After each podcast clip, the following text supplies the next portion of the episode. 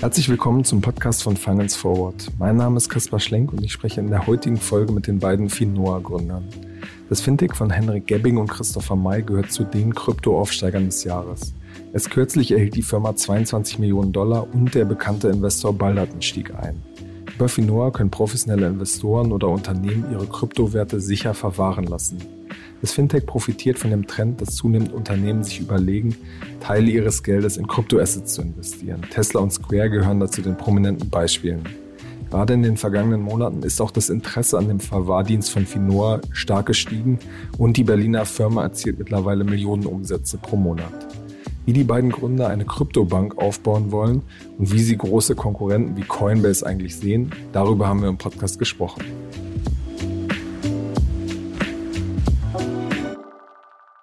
Hallo Christopher, hallo Henrik, schön, dass ihr hier seid. Hi Kaspar. Hallo Kaspar.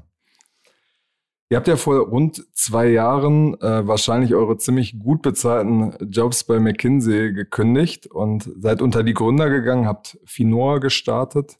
Das war ja damals zu der Zeit, sah es in der Kryptowelt eigentlich gar nicht so, so rosig aus, muss man sagen. Ich habe vorhin nochmal nachgeguckt, der, der Bitcoin-Kurs, der ja schon ein Parameter ist, der anzeigt, wie ist jetzt gerade die Stimmung, der war da bei 5000 Euro, heute ist er bei, bei 30.000. Was hat euch trotzdem bewegt, in dieser Phase ähm, eure Jobs zu kündigen und in dem Bereich etwas zu gründen? Das ist eine sehr gute Frage. Also ich glaube, wir haben beide ziemlich viel erlebt über, über diese Hype-Phase 2017. Also wir sind beide so 2015, 16 äh, in den Kryptomarkt als Privatinvestoren eingestiegen, haben dann diesen Hype-Cycle 2017 miterlebt und also ich zumindest mir die Finger auch selber verbrannt mit, mit Investitionen und ähm, meinem Krypto-Portfolio, was ich mir privat aufgebaut hatte. Und was ich aber einfach spannend fand, war ähm, das Potenzial, die Technologie, ähm, die Idee, auch das, die, die Ideologie dahinter, ähm, und habe dann eben für mich festgestellt, dass das Thema gerade erst ganz früh am Anfang ist und dass dieser Bitcoin-Preis ja natürlich äh, die Medien bestimmt, aber nicht die Technologieentwicklung weiter voran und bestimmen wird. Und deshalb war für mich einfach klar, dass dieser Markt äh, ähm, kommt und im, am Anfang steht und auch jetzt, wenn man jetzt schaut, wir waren jetzt am Ende des Jahres über 60.000 US-Dollar, sind jetzt wieder knapp 50 Prozent Korrektur. Ähm, das mag den einen oder anderen jetzt verunsichern, aber der langfristige, äh, der langfristige Trend, wenn man wirklich schaut, wie sich der Markt entwickelt hat über die letzten zwölf Jahre, ist tendenziell exponentiell nach oben und wir stehen immer noch in den sehr frühen ähm, Startlöchern. Hm. Man muss ja schon sagen, okay, es bestimmt die Medien, aber es ist auch so, dass in Hype-Phasen auch viel mehr gegründet wird, typischerweise viel mehr Geld, viel mehr Aufmerksamkeit auf dem Markt ist. Also das muss man, glaube ich, der Vollständigkeit halber auch sagen.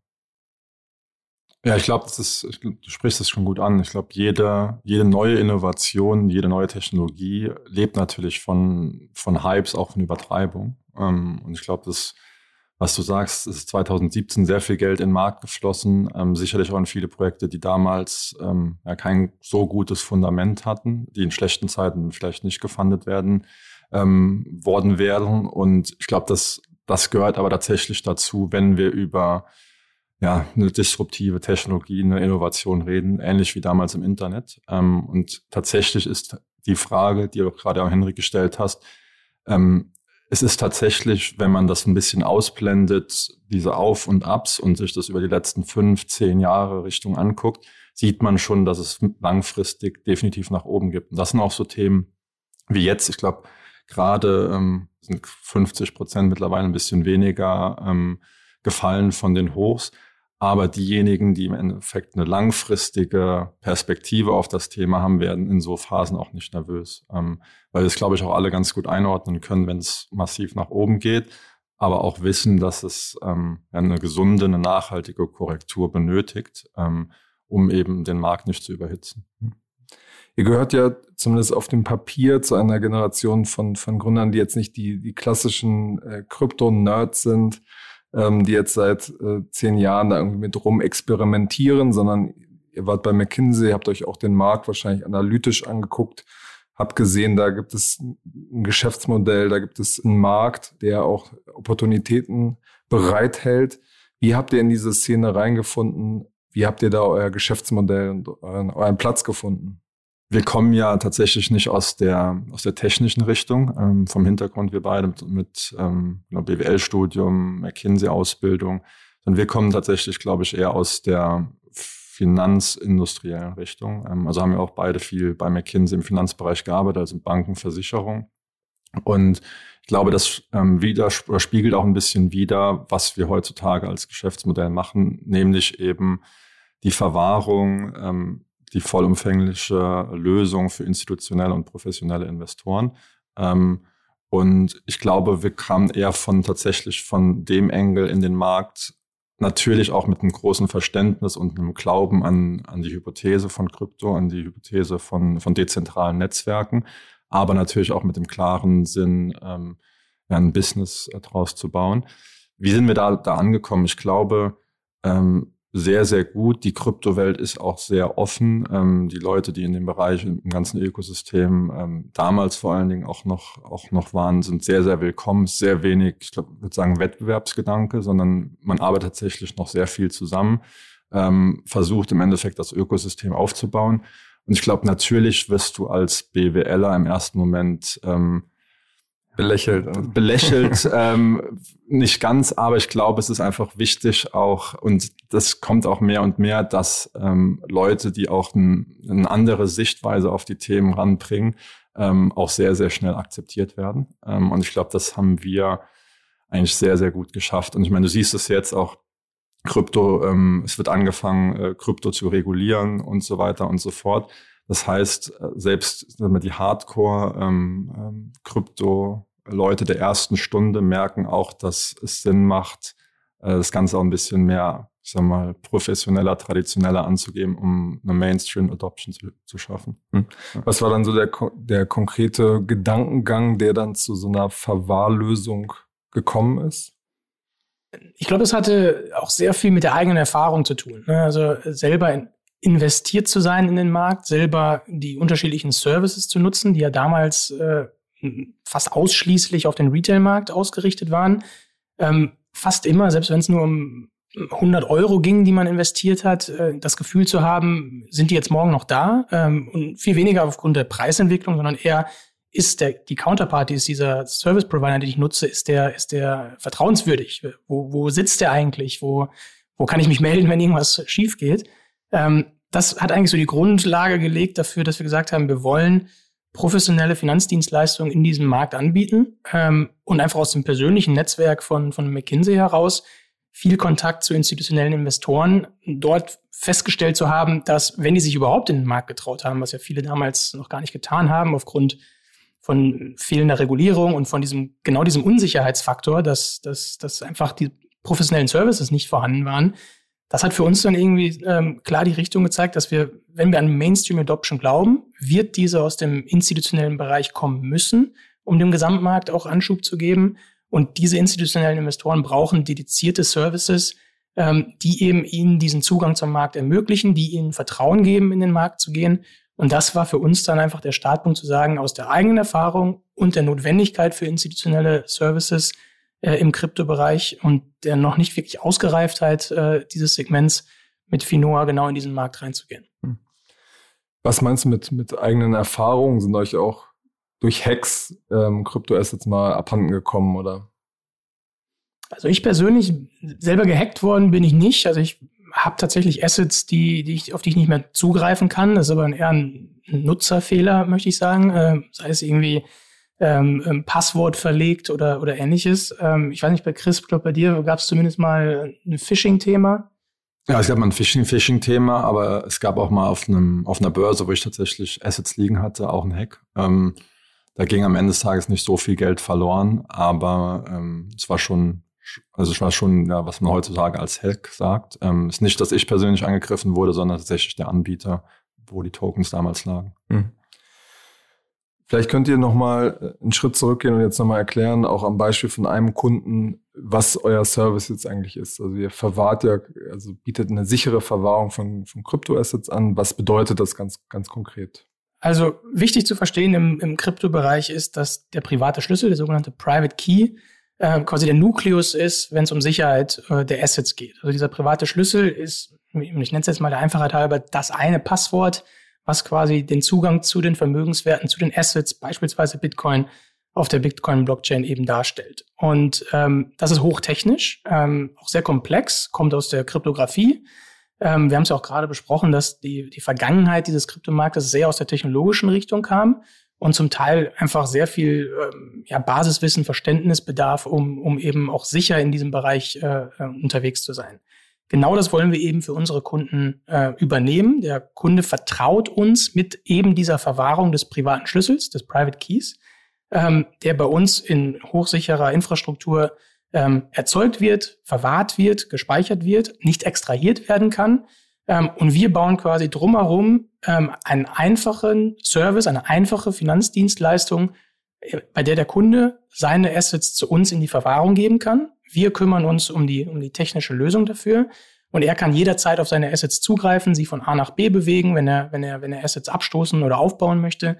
Ähm, aber er braucht sich einfach nicht mehr um genau dieses Sicherheitsthema kümmern, was ja eben, wie auch eben angesprochen, 2017 noch so dieser große Punkt war, wo Instis gesagt haben, ich gehe nicht in diesen Markt, weil ich fühle mich nicht sicher. Genau dafür sind, sind Anbieter äh, wie Finoa eben da, den institutionellen Investoren die Möglichkeit zu geben, mit einem professionellen, spezialisierten Spieler zusammenzuarbeiten, der ja, äh, wir kommen sicherlich gleich noch dazu, mittlerweile auch unter der BaFin reguliert ist als reguliertes Finanzinstitut um ähm, als Counterparty dann eben dem institutionellen Investoren äh, diese Bauchschmerzen, diese Kopfschmerzen eben auch wegzunehmen. Mhm. Es gab ja genau zu diesem Thema in den vergangenen Monaten eigentlich so einen großen Hype. Wir hatten ja auch einen Workshop dazu gemacht, wie Unternehmen jetzt ähm, teilweise ihr Treasury, also das, was das Geld, was sie auf dem Konto haben, in Bitcoin oder in andere Kryptowährungen anlegen können, äh, um zu spekulieren, um den Wert zu bewahren.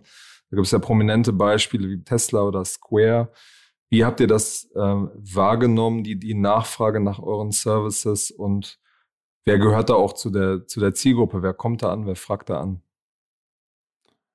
Ich glaube, ja, du hast das richtig gesagt. Ich glaube, das, das ging tatsächlich letztes Jahr los. Ähm, ja, im, im, Frühsommer, genau um die Zeit, wo die ersten, glaube ich, US-Unternehmen ähm, sich das Thema besser gesagt, genauer angeschaut haben, auch tatsächlich in den Markt eingestiegen sind. Ich glaube, äh, MicroStrategy ist da ja eins, ähm, was, was immer sehr, sehr viel durch die Medien geht.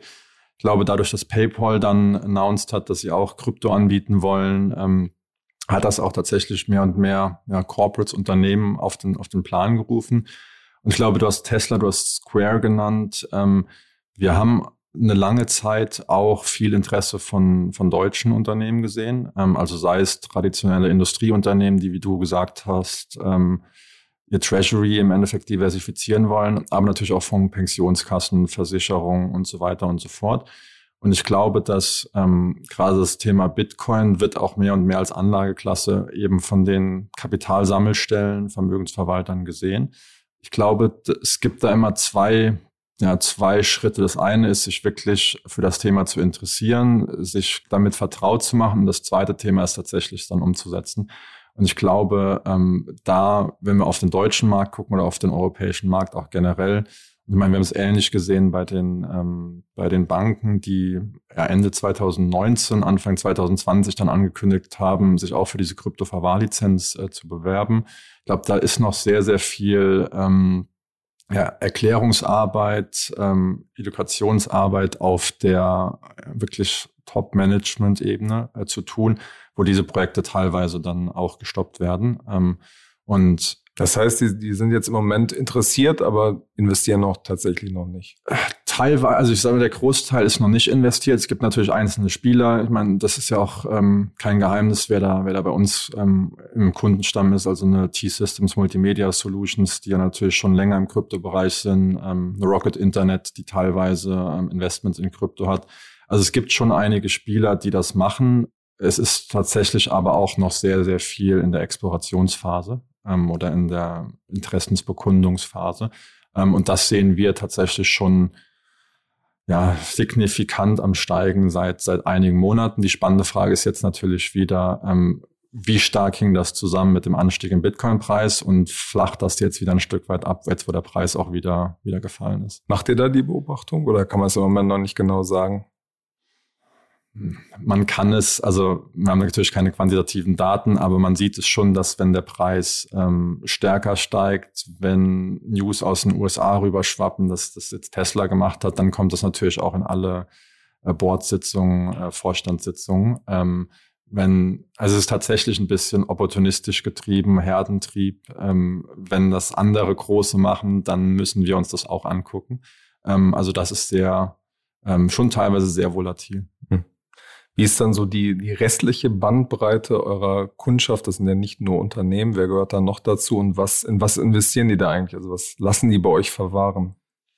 Er ist tatsächlich eine sehr breite institutionelle Kundenklasse. Also von Unternehmen, wie du angesprochen hast, über Venture Capital Firmen, die frühzeitig in ähm, Krypto-Projekte investiert haben, in Equity-Investitionen und bei Launch des Krypto-Projekts dann quasi ähm, ähm, Token ähm, für ihren ehemaligen oder ursprünglichen Einsatz dann eben ähm, ausgehändigt bekommen, dafür äh, ähm, Verwahrlösungen suchen, einen Custodian suchen.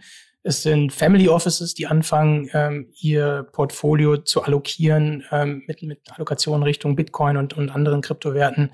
Es sind die sogenannten Krypto-Hedge-Funds, also, also Krypto-Vermögensverwalter, die wirklich rein in, in Krypto investieren äh, gar keine anderen äh, Fiat-Währungen oder, oder, andere Assetklassen im Portfolio halten. Ähm, es können äh, Wertpapierhandelsbanken sein, die, ähm, die ebenfalls Krypto-Dienstleistungen anbieten für, für ihre Kunden wiederum, dafür auf Finoa zurückgreifen. Also du merkst, es ist, wir nennen es natürlich institutionelle und, und, und Unternehmen, aber es ist wirklich in dem institutionellen Bereich äh, auch wirklich die gesamte Bandbreite ähm, von, von Family Offices bis Venture Capital äh, und, und Private Equity. Ja. Hm. Was kaufen die dann so für Sachen? Ist das zum großen Teil Bitcoin oder ist das schon sehr, sehr unterschiedlich? Du hast Token schon angesprochen, verschiedene. Ja, es, es kommt tatsächlich so ein bisschen darauf an, ähm, mit, mit wem du äh, mit wem du sprichst. Ich meine, Chris hat es angesprochen, für diejenigen, die jetzt neu in den Markt gehen, da ist natürlich Bitcoin immer so der, der North, North Star, auf den sie schauen und irgendwie auch als erstes ähm, ja quasi Investment, äh, um Erfahrung zu sammeln, ähm, auch irgendwie ähm, einsteigen. Ethereum ist da, sagen wir mal, ziemlich, ziemlich schnell aufgeschlossen ähm, da, danach. Was wir tatsächlich von diesen Venture Capital Kunden sehen, die haben ja eine ganze Bandbreite an, an Portfoliounternehmen für Krypto investiert. Gleiches gilt für die eben angesprochenen Krypto-Hedgefonds.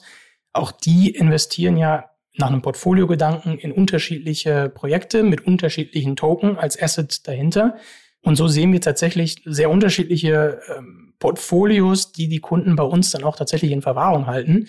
Ähm, und wodurch sich Finor ja auch über die letzten Jahre ausgezeichnet hat und auch tatsächlich viel Wachstum generiert hat, auch internationale Anerkennung äh, bekommen hat, ist, dass wir eben ein sehr breites Portfolio an ähm, ähm, verwahrfähigen ähm, Kryptoassets quasi anbieten für die Kunden und darauf auch weitere Finanzdienstleistungen eben anbieten. Also nicht nur die reine Verwahrung, ähm, sondern auch das sogenannte Staking, ähm, was, was ein relativ Blockchain-spezifischer Begriff ist. Aber ähm, das ganze Thema, äh, die, Diskussion Proof of Work, großer Stromverbrauch, viele Pro äh, Projekte haben sich auf das Thema Proof of Stake fokussiert. Ähm, das ist ein Mechanismus, wo der Investor grundsätzlich incentiviert ist, auch dran teilzunehmen, weil er kann quasi ich würde es fast nennen, Zinsauszahlung in Form des jeweiligen Tokens bekommen. Ähm, auch da bietet Finoa eben ähm, den Zugang zu. Ähm, und das nutzen eben unsere Kunden auch, äh, die eben in genau diese Projekte investiert haben, genau diese Token halten, dann über uns als, als Anbieter dann auch sehr aktiv. Wie groß seid ihr ungefähr? Kann ihr so ein bisschen ein paar Zahlen nennen, um ein Gefühl dafür zu kriegen? Mitarbeiter sind jetzt knapp 45 tatsächlich. ähm, ähm, nee, ich glaube, ähm, ich glaube, die Frage kommt relativ oft. Äh, ich glaube, der, das Geschäftsmodell, wo wir, glaube ich, drin aktiv sind, ist tatsächlich eins, was nicht davon lebt, ähm, großartig die Zahlen in, in der Öffentlichkeit breitzutreten. Ähm, und ich meine, das, das hängt auch damit zusammen, wer ist unsere Kundschaft. Ähm, also wir sehen uns tatsächlich mehr als Privatbank, wenn du es vergleichen willst, in die, in die traditionelle Welt, ähm, als, als ähm, jetzt eine Retailbank. Deswegen, wir kommentieren die Zahlen nicht. Ich glaube, was wir sagen können, ist, dass wir schon der größte oder einer der größten europäischen äh, Custodians sind ähm, und auch weltweit äh, definitiv ähm, ja, unter den Top 5, 6 ähm, im Sinne von Assets under Custody, die wir tatsächlich verwahren. Ich glaube, das liegt auch ein bisschen daran, dass ähm, unsere Kundschaft auch sehr, sehr international ist. Also klar, wir sind ein deutscher Spieler, wir sind in Deutschland reguliert, aber wir haben natürlich auch sehr, sehr viele ähm, ja, Kunden ähm, außerhalb der Europäischen Union. Ähm, das geht tatsächlich bis nach Asien und bis an die Westküste an den USA. Ähm, und dementsprechend äh, da sehr, sehr viel Kapital auch außerhalb der Europäischen Union haben, ähm, wo der Markt auch für Krypto wesentlich größer und wesentlich attraktiver ist tatsächlich. Ja anlässlich eurer Runde hatten wir ja zumindest geschrieben, dass ihr ähm, pro Monat siebenstellige Umsätze ähm, erzielt, was ja dann quasi auch Rückschlüsse darauf zulässt, dass ähm, das, was ihr verwahrt, schon sehr signifikant ist, weil ihr äh, praktisch nur so ein äh, Prozent ungefähr oder weniger an dem verwahrten Assets quasi einbehaltet. Ja, genau. Nee, das, das stimmt auch. Also wir vielleicht zum Geschäftsmodell ganz kurz, wie verdienen wir Geld? Ähm, wir chargen natürlich eine Gebühr auf die verwahrten Vermögenswerte, also Custody-Fee oder Verwahrgebühr im Deutschen. Dadurch, dass wir dem Kunden Staking anbieten, haben wir natürlich auch noch ähm, Umsätze auf der Staking-Seite, ähm, die der Kunde nicht direkt bezahlt, aber die wir im Endeffekt dann vom Blockchain-Netzwerk ähm, ja, als Kickback, als, als Referral-Bonus bekommen. Mhm. Ihr habt ja kürzlich äh, eine ja, große Finanzierungsrunde eingesammelt, rund 20 Millionen Dollar. Unter anderem ist äh, Balderton, ein bekannter britischer Investor, bei euch eingestiegen. Und ihr habt verkündet, dass ihr eine ja, langfristig eine Kryptobank werden wollt. Wir haben schon über die, die Lizenz gesprochen. Was habt ihr da genau vor? Was, was kommt in den nächsten Jahren? Ja, ist ein sehr guter Punkt. Ich meine, wie eben schon angesprochen, die, der Kern unserer Dienstleistung, die wir Stand heute anbieten, ist ja die reine, reine Verwahrung. Äh, das Ganze dann unter der sogenannten Krypto-Verwahrlizenz in, in, in Deutschland ähm, als quasi Lizenztatbestand im, im Kreditwesengesetz. Ähm, aber wenn man sich jetzt ein bisschen in die Lage unserer Kunden versetzt und überlegt, was brauchen diese institutionellen Investoren denn eigentlich neben der Verwahrung? Das war jetzt irgendwie der größte Schmerzpunkt. Sie fanden den Markt unsicher. Wir wollen genau dieses Problem für sie lösen. Aber was brauchen sie noch? Ne? Und ähm, wenn du heute halt Kunde bei Finoa wirst, dann hast du meistens schon äh, Kryptowerte, die du dann von jedweder Lösung, die du aktuell nutzt, zu uns in die Verwahrung schiebst, ähm, beziehungsweise über ähm, OTC-Partner, mit denen wir zusammenarbeiten, beispielsweise als Bankhaus Scheich, äh, dir Kryptowerte kaufst und dann zu uns in die, in die Verwahrung schiebst. Aber natürlich ist diese ich nenne es mal, der Investmentprozess eines institutionellen Investoren, äh, Investor ist ja wesentlich länger, sondern du hast ja eigentlich diesen Moment, wo er sagt, okay, ich habe ähm, Funds geraced in Euro oder US-Dollar, würde die jetzt gerne deployen in, in Kryptowerte. Also anlegen. Anlegen, genau, sorry. Ähm, und müsste jetzt äh, ähm, die Möglichkeit bekommen, eben genau diesen, diesen Trade durchzuführen von Euro äh, in, in Krypto. Würde dann gerne, wenn ich das Portfolio dann einmal aufgebaut habe, auch gerne äh, rebalancen, würde gerne von Krypto zu Krypto eben auch Positionen schieben und würde im Zweifel auch gerne wieder liquidieren, also wieder zurück in, in Euro konvertieren. Und das ist eigentlich genau das, was wir auch äh, ähm, im Rahmen der Investmentrunde für uns als Vision klar abgesteckt haben. Wir wollen dieser One-Stop-Shop werden für institutionelle Investoren, um genau diesen Investmentprozess in, in Krypto eben, eben äh, zu bekommen, bei Finor, über Finor. Ähm, und das ist dann einmal damit verbunden, dass wir auch ein anderes Lizenzmodell benötigen werden. Also diese reine Kryptoverwahrlizenz äh, wird da nicht ausreichen, um, um diese äh, Lizenztatbestände dann auch in Deutschland in, im Rahmen der BaFin eben anbieten zu können. Und das Zweite ist, dass uns das auch ermöglichen wird, ähm, ja, die komplette Bandbreite der, der Kryptofinanzdienstleistungen anzubieten. Weil klar, kaufen, handeln, ähm, ähm, das ist, ist, ist hochspannend und hochrelevant. Aber genau das Ganze, was relativ sich neu entwickelt in diesem Kryptobereich, Staking, Decentralized Finance, äh, dezentrale Lending-Angebote. Mhm. Also wirklich seine Assets nicht nur äh, bei uns liegen zu haben und zu hoffen, okay, ich hoffe, dass der Bitcoin-Preis steigt oder, oder, oder der Token-Preis steigt, sondern tatsächlich noch in die Produktivität quasi zu geben weiteren Yield zu generieren, ähm, um ähm, tatsächlich die Investmentstrategie irgendwie noch, noch weiter, weiter erfolgreich äh, anzuschieben. All das wollen wir dann quasi als Gateway Finoa zum Kryptomarkt für institutionelle Investoren anbieten. Und das heißt, es gibt dann auch keinen Partner mehr wie jetzt Bankhaus Scheich, sondern ihr werdet diesen Part auch selber, ähm, selber anbieten. Also dass ihr praktisch dann die, die Kryptowerte selber kauft. Naja, das würde ich so nicht sagen. Also ich glaube, wir sind ähm, von unserer DNA tatsächlich auch sehr dezentral eingestellt. Also wir sehen uns nicht als ein Intermediary, der tatsächlich wieder den, die gesamte Kundenbeziehung besitzt und nur seine eigenen Services verkauft, wie man es ja von vielen traditionellen Banken tatsächlich sieht, sondern wir sehen uns schon mehr als Gateway, als Interface, ähm, der dem Kunden im Endeffekt die Möglichkeit gibt, am Krypto-Ökosystem teilzunehmen. Und ähm, wenn du, wenn du dir unser Geschäftsmodell heute auch anschaust, sind diese ganzen Services, die wir, die wir anbieten, also Staking auf der einen Seite, ähm, das Thema Brokerage, da haben wir noch keine Lizenz, das heißt, das dürfen wir ja noch nicht so, so ähm, anbieten. Das decken wir tatsächlich alles über Partner ab und das werden wir auch in der Zukunft größtenteils über Partner tatsächlich ähm, abdecken, weil wenn wir mal einen Schritt zurückgehen und uns überlegen, wo kommt Krypto eigentlich her? Krypto kommt ja davon ähm, oder daher, die Intermediaries, also den, den Zwischenhändler rauszunehmen. Und ich glaube, in ein dezentrales Ökosystem wieder ein Intermediary reinzubauen, ist, glaube ich, tatsächlich genau die falsche Strategie. Und wenn du mit unseren Kunden sprichst oder auch mit potenziellen Kunden, ist das, glaube ich, auch genau das, was, was die bei uns ähm, ähm, schätzen oder an uns schätzen. Ähm, um dir ein Beispiel zu geben, wenn du bei uns staken willst, kannst du nicht nur mit einem Validator oder mit einem Partner staken, sondern du hast im Endeffekt die Auswahl, mit wem du tatsächlich staken willst. Und das ist, glaube ich, vor allen Dingen für die Kryptonativen und ähm, ich sag mal, ähm, Krypto-VCs, die länger in der Branche sind, die sich auch mehr und mehr mit der Materie auseinandersetzen, extrem wichtig, eben diese Auswahl zu haben.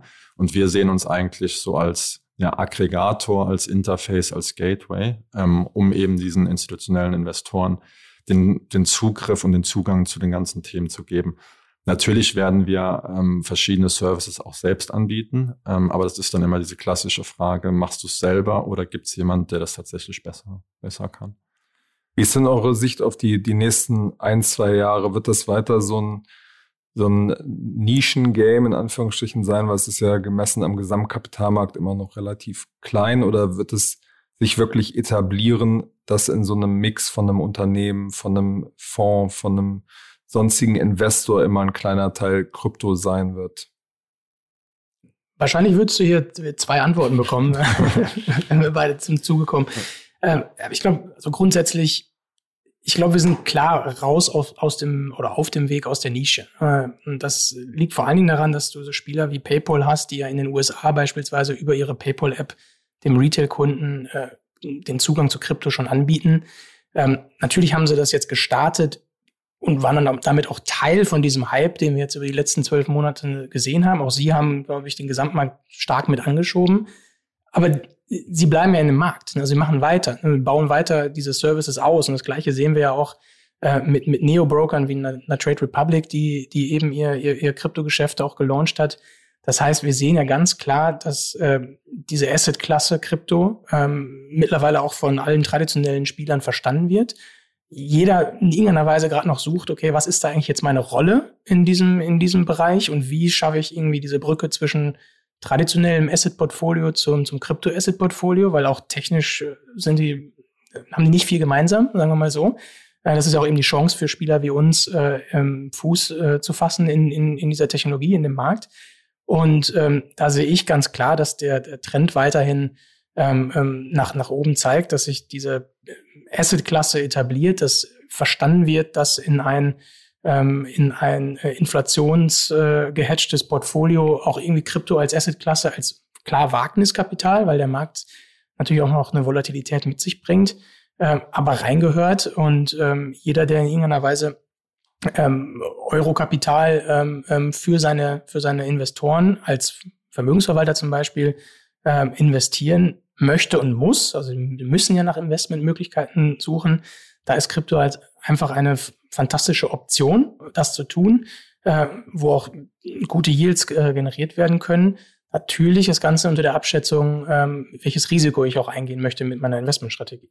So unterschiedlich hätte ich jetzt gar nicht geantwortet. Fantastisch. Ähm, ich glaube, ich kann das 100 Prozent unterstreichen. Es wird trotzdem länger als ein, zwei Jahre dauern. Ähm, also ich glaube, wenn, wenn wir eins gelernt haben, ist, dass die Adoption, also wirklich die, die Anpassung an das Thema ähm, langsamer voranschreitet, als jeder im, im, im Ökosystem hofft.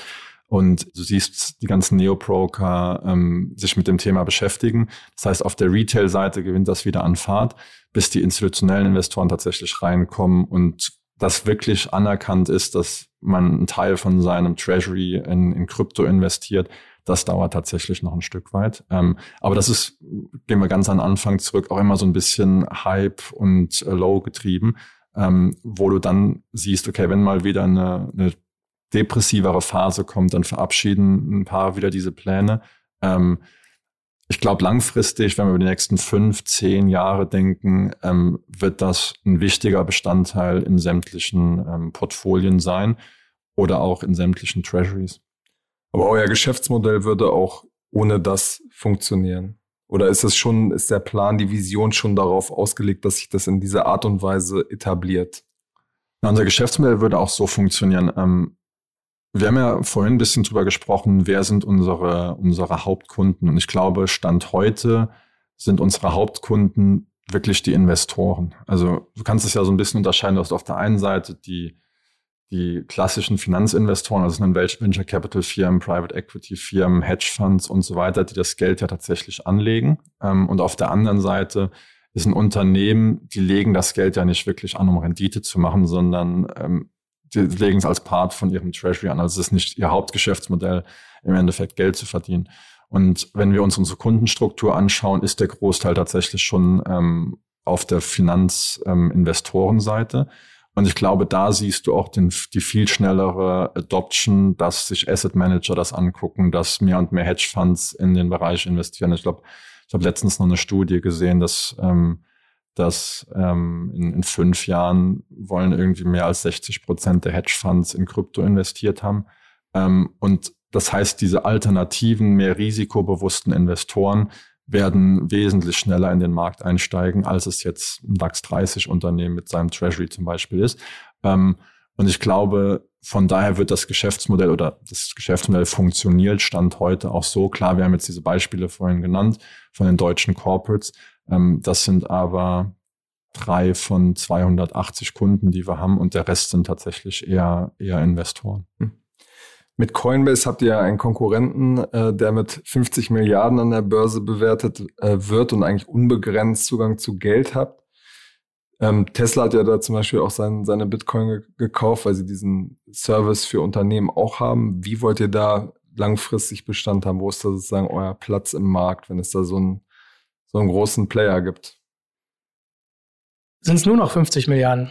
Gerade, ja. ähm, ja, na, na, klar, also ähm, vielleicht mal zuerst, also ich glaube grundsätzlich, dass dieser Kryptomarkt, der tatsächlich immer noch so nischig gesehen wird, es geschafft hat, ein solches Unternehmen mit so einem Börsenwert ähm, an, an, an, die, an die Börse zu bringen, ist, glaube ich, erstmal ein fantastisches Zeichen. Also ich glaube, da ist die ganze Branche, sieht irgendwie diesen North Star und sagt, okay, ähm, das, das, das zeigt irgendwie, dass dieser Markt das auch äh, hergibt, dass dieser Markt diesen, diesen Wert auch schaffen kann. Ähm, natürlich ähm, ist es ein Spieler, der wahrscheinlich, also viel, was Finanzmittel angeht, äh, gerade keine, keine Schwierigkeiten hat. Ähm, ist es nichtsdestotrotz ein US-Spieler. Ähm, ja, wir sehen, ähm, ähm, dass sie Teams auch in, in Europa aufbauen, auch hier in Deutschland aufbauen. Aber es ist vor allem erstmal ein US-Spieler. Und ähm, sowohl im, im traditionellen äh, Finanzsystem als auch zum Teil im Kryptobereich ist, ist, ist das ganze Thema Finanzdienstleistung, Banking schon immer noch ein geografisch äh, ausgerichteter Markt. Ne? Und äh, was, wir, was wir da einfach sehen, ist, dass, äh, wir natürlich für, für deutsche und vielleicht auch europäische Spieler äh, ein gern gesehener Ansprechpartner eben sind, dadurch, dass wir hier in Deutschland unseren Sitz haben, in Deutschland reguliert sind, ähm, in Deutschland äh, ähm, ähm den Kundensupport anbieten, etc. Äh, etc. Aber ähm, Coinbase wird sich ja auch, also bewirbt sich ja auch um eine Lizenz in Deutschland. Ne? Genau, das ist absolut. Werden sie auch müssen, weil sie sonst ihre Services ja auch für den Retail-Bereich, der, der ja gar nicht unser, unser Zielmarkt ist, auch gar nicht mehr anbieten dürften. Also die Coinbase-App mhm. dürften sie sonst in Deutschland nicht mehr, äh, quasi im App Store nicht mehr anbieten, wenn sie die Lizenz nicht dazu äh, beantragen. Das heißt, das ist, da müssen sie sowieso rein. Ähm, was wir aber auch feststellen, ähm, ist, dass institutionelle Investoren, und auch das ist was, was in der traditionellen Welt der Fall ist, als auch in der, in der Kryptowelt der Fall ist, grundsätzlich ähm, ihr Portfolio auch bei den Counterparties ganz gerne diversifizieren. Das heißt, ähm, wenn ich jetzt ich sag mal, 500 Millionen in Krypto investiert habe als, als Fondsmanager, will ich eigentlich nicht grundsätzlich alles bei einem Custodian, bei einem Anbieter ähm, ähm platzieren, weil auch da habe ich ja wieder ein operationelles Risiko, dass, dass dieser Anbieter ähm, ähm in irgendeiner Weise aus technischem Risiko oder aus ähm, ähm, Liquiditätsrisiko ähm, irgendwann vielleicht nicht mehr als, als, als Gegenspieler äh, zur Verfügung steht.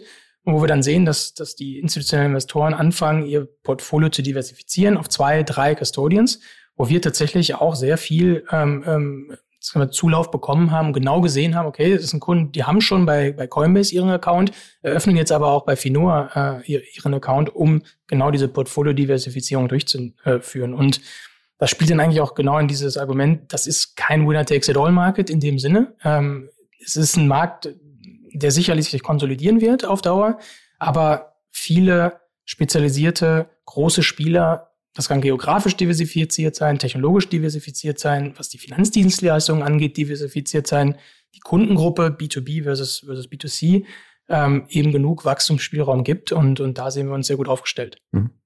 Wo werdet ihr da so ein paar Jahren, wenn wir uns dann wiedersehen, äh, ungefähr sein? Also geht es dann da um ein paar Milliarden äh, Assets an der Kasse, die also in Verwahrung. Über was für Dimensionen sprechen wir da eigentlich?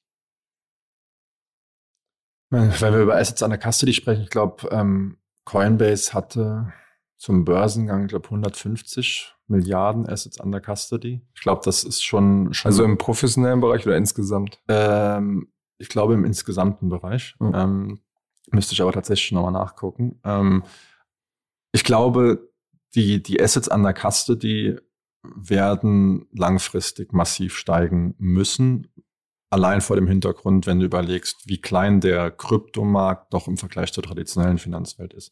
Ähm, und ich meine, wenn du, wenn du dir jetzt mal einfach überlegen würdest, eine Allianz würde einen Teil von ihrem Anlagevermögen ähm, in Krypto investieren, das wären paar Milliarden schon von alleine. Das heißt, ähm, wenn, wenn wir wirklich sagen, wir glauben daran, dass große Kapitalsammelstellen in den Markt einsteigen, wird der Gesamtmarkt massiv ansteigen. Das ist ja auch, glaube ich, die Hypothese, warum ähm, manche ähm, Propheten da im Endeffekt Bitcoin von 500.000 äh, US-Dollar als, als Preisziel rausschießen. Ähm, und dementsprechend werden natürlich auch die, die Assets an der Custody von den Custodians ähm, steigen. Ich glaube, ähm, wenn man sich das Geschäftsmodell von traditionellen Custodians mal anschaut, ähm, in der traditionellen Finanzwelt, in State Street, eine Bank of, ähm, of New York Mellon, BNP Paribas etc. etc., die wachsen natürlich alle stark mit den Assets an der die die, die verwahren, plus eben, was ja auch unsere Vision ist, weitere Services, also Adjacent Services, wie man das im Englischen so, so schön nennt, ähm, anzubieten, die im Endeffekt dem Kunden eine Full Service, eine One-Stop-Solution ähm, tatsächlich bieten. Und ich glaube, wenn wir mal von der, von der reinen Zahl weggehen, wie viel Assets an der Kaste, die wir verwahren wollen, ich glaube, was für uns extrem wichtig ist, und ich hoffe, wir sehen uns ähm, früher als in ein paar Jahren tatsächlich wieder, ist aber. Vielleicht kommt die nächste Pandemie, ja genau, ähm, hoffen wir nicht, aber ähm, nee, ich glaube, den Weg, den wir eingeschlagen haben und den wir auch tatsächlich verfolgen werden, ist, ähm, uns zu einer holistischen Lösung ähm, ähm, ähm aufzustellen, auszubauen und dann natürlich auch, ich glaube, das ist auch kein Geheimnis, ähm, international zu schauen, welche Märkte sind für uns noch attraktiv. Ähm, weil man eben auch sagen muss, der Kryptomarkt ist ein internationaler Markt. Ähm, auch wenn es den, den regionalen Bias gibt, dass man tatsächlich ähm, mit einem regionalen Spieler tatsächlich seine, seine Kryptogeschäfte machen möchte, ähm, sieht man schon, habe ich am Anfang kurz, äh, kurz drüber gesprochen, dass unsere Kundschaft sehr, sehr international ist. Die, selbst die Teams, die die verschiedenen Blockchains bauen, sitzen teilweise komplett remote auf der ganzen Welt verteilt. Und ich glaube, das ist auch was, was man dann von einem, von einem Service- oder Infrastrukturanbieter wie uns im Endeffekt erwartet. Ähm, ich glaube, das ist, ähm, wenn wir uns dann wiedersehen, ähm, hoffen wir, dass wir da an, an einigen von den Fragestellungen äh, ein Checkmark ähm, oder eine Tickbox dran gemacht haben. Alles klar, dann vielen Dank für eure Zeit und bis zum nächsten Mal bei Finance Forward. Vielen Dank für die Einladung. Danke, Kasper.